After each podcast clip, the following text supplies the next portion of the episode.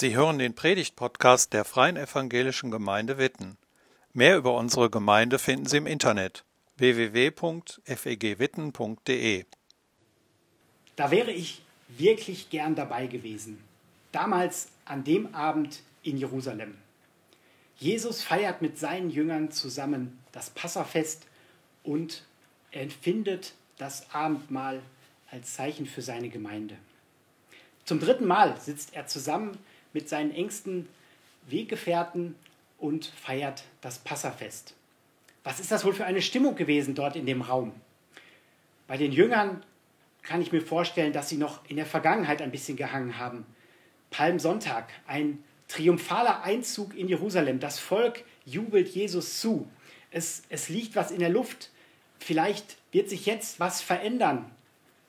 Das Passafest wäre dafür auch ein guter Zeitpunkt. Immerhin erinnert man sich beim Passafest daran, dass das Volk Israel aus Ägypten ausgezogen ist. Und wer weiß, der eine oder andere Jünger hat vielleicht gedacht, in dieser neuen Ordnung, die dann kommt, habe ich vielleicht einen ganz guten Platz, so als enger Freund von Jesus. Und Jesus, Lukas erzählt davon, dass Jesus gesagt hat, dass er sich mit Sehnsucht gesehnt hat, dieses Passa mit seinen Jüngern zu feiern, bevor er leiden wird. Jesus hat sicherlich auch an das gedacht, was vor ihm liegt. Dann in diese Feier des Abendmahls bettet Jesus ein neues Element mit ein. Etwas, das die Jünger bis dahin noch nicht kannten und was seitdem die Geschichte der Christenheit maßgeblich mitgeprägt hat. Der jüdische Schriftgelehrte Paulus erklärt das den griechischen Lesern des Korintherbriefes, was für eine Bedeutung darin für die Gemeinde liegt. Ich lese aus 1. Korinther 11 die Verse 23 bis 26.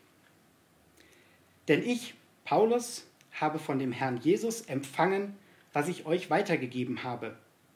Der Herr Jesus, in der Nacht, da er verraten ward, nahm er das Brot, dankte und brach's und sprach, das ist mein Leib für euch, das tut zu meinem Gedächtnis. Desgleichen nahm er auch den Kelch nach dem Mahl und sprach, dieser Kelch ist der neue Bund in meinem Blut. Das tut, so oft ihr daraus trinkt, zu meinem Gedächtnis. Denn so oft ihr von diesem Brot esst und von dem Kelch trinkt, verkündigt ihr den Tod des Herrn, bis er kommt.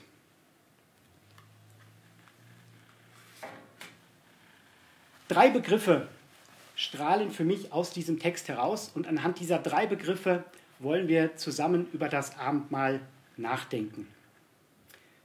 Das erste Gedächtnis. Das tut zu meinem Gedächtnis, schreibt Paulus in diesem Text. Und hier lohnt sich ein Blick in die jüdische Lebenswelt. In der damaligen Zeit war es so, dass es über das gesamte Jahr immer wieder Feste gab, Erinnerungselemente, die mit einem besonderen Erlebnis verbunden waren. Zum Beispiel bei dem Passafest, das Jesus mit seinen Jüngern ja gerade feiert, gibt es bestimmte Speisen, die erinnern sollen an die Zeit, als das Volk Israel in Ägypten war und an den Auszug aus Ägypten, die Eile, in der sie aufgebrochen sind. Das heißt, die Erinnerung an dieses lange zurückliegende Ereignis gepaart mit einem Erlebniselement. Oder das Laubhüttenfest, wo sich das Volk Israel an die Wüstenwanderung und die Bewahrung durch Gott erinnert hat, wurde dadurch gefeiert, dass sie sich, wir hätten früher als äh, Kinder gesagt, Buden gebaut haben.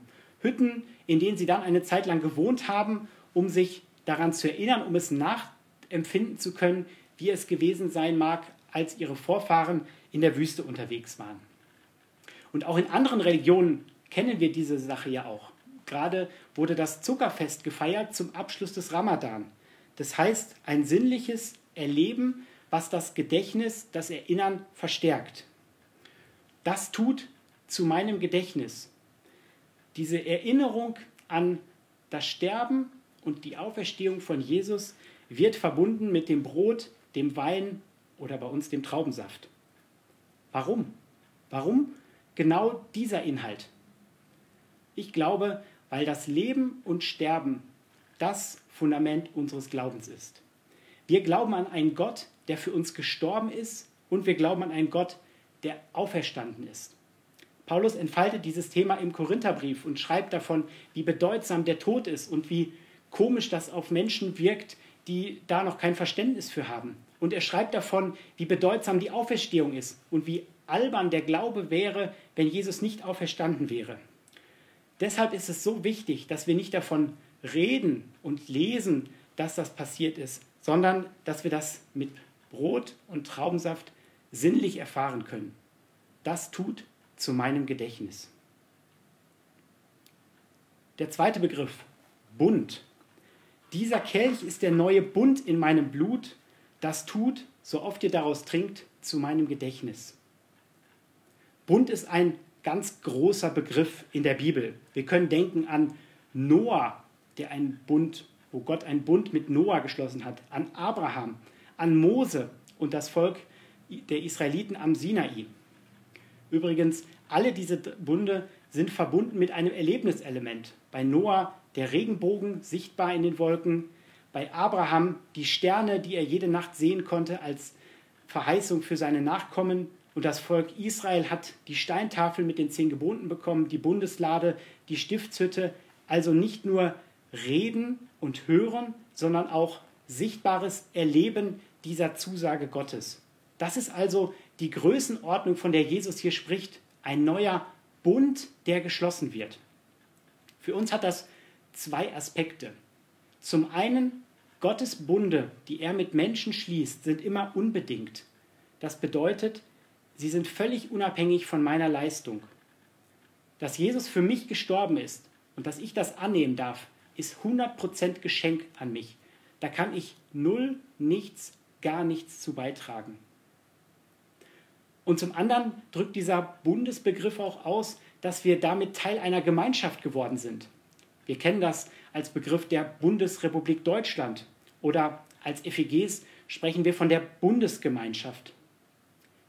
Das heißt, im Abendmahl werden wir auch daran erinnert, dass wir nicht alleine unterwegs sind, dass wir verbunden sind mit allen Christen zu allen Zeiten. Und das macht es in der aktuellen Situation auf der einen Seite so schmerzhaft, weil wir es nicht in der gewohnten Form feiern können, wie wir es kennen als Gemeinschaft, als ja, zusammen das Brot und den Wein zu teilen. Und auf der anderen Seite so hoffnungsvoll, weil wir durch Jesus zusammengestellt sind und nicht durch das gleichzeitige Aufenthalten an, einem, an demselben Ort. Wir sind Teil einer großen Gemeinschaft geworden und dürfen das im Abendmahl ausdrücken. Ein neuer Bund, den Gott geschlossen hat mit uns. Und der dritte Aspekt, das dritte Wort, Verkündigung. Denn so oft ihr von diesem Brot esst und von dem Kelch trinkt, verkündigt ihr den Tod des Herrn, bis er kommt. Wir verkünden den Tod, bis er kommt. Wir glauben an einen Gott, der wiederkommen wird. Gott hat diese Erde nicht aufgegeben. Himmelfahrt war kein Abschied für immer. Und damit gibt uns das Abendmahl auch eine Perspektive für die Zukunft, auf eine Zeit, die noch kommen wird. Und gerade in dieser aktuellen Weltlage ist das auch ein wichtiger Gedanke. Für mich auf den Punkt gebracht hat diesen Gedanken der damalige Präses und spätere Bundespräsident Gustav Heinemann, der sagt, lasst uns der Welt antworten, wenn sie uns furchtsam machen will, eure Herren gehen, unser Herr aber kommt. Gedächtnis, Bund, Verkündigung. Lasst uns so getrennt gemeinsam das Abendmahl feiern, wie damals an dem Abend in Jerusalem. Amen. Vielen Dank fürs Zuhören. Sie wünschen sich jemand, der ein offenes Herz und Ohr für Sie hat? Wir haben ein Team von Seelsorgern, das sich freut, für Sie da zu sein und vermitteln Ihnen gerne einen Kontakt. Anruf genügt. Witten 93726